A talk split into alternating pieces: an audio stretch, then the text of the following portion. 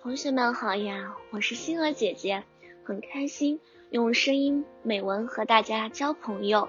今天星儿姐姐将和大家分享的文章是《我的小房间》。昨天我们搬进了新家，妈妈叫我去看我的小房间，我特别高兴，赶紧跑到我的小房间，一看便高兴地说：“啊，我的小房间太漂亮了！”房门上挂着姑姑送给我的生日礼物——梦想风铃，在叮当叮当的响着。雪白的墙上正中间挂着爷爷送给我的中国地图和世界地图。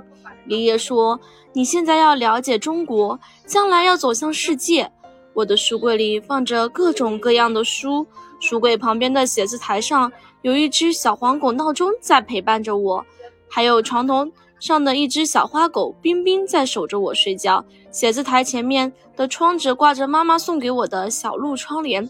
一只只漂亮的梅花鹿在草地上悠闲地散步，它们多神气呀！每天我整理我的小房间，我把床单扫得干干净净，铺得平平整整，把书柜里的书摆得整整齐齐。我爱我的小房间，它是我的小天地，我在这里学习、做手工、做甜美的梦。今天的分享到这里就结束了，也期待小朋友们给星儿姐姐留言。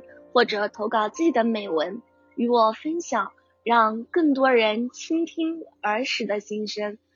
我们下次再见。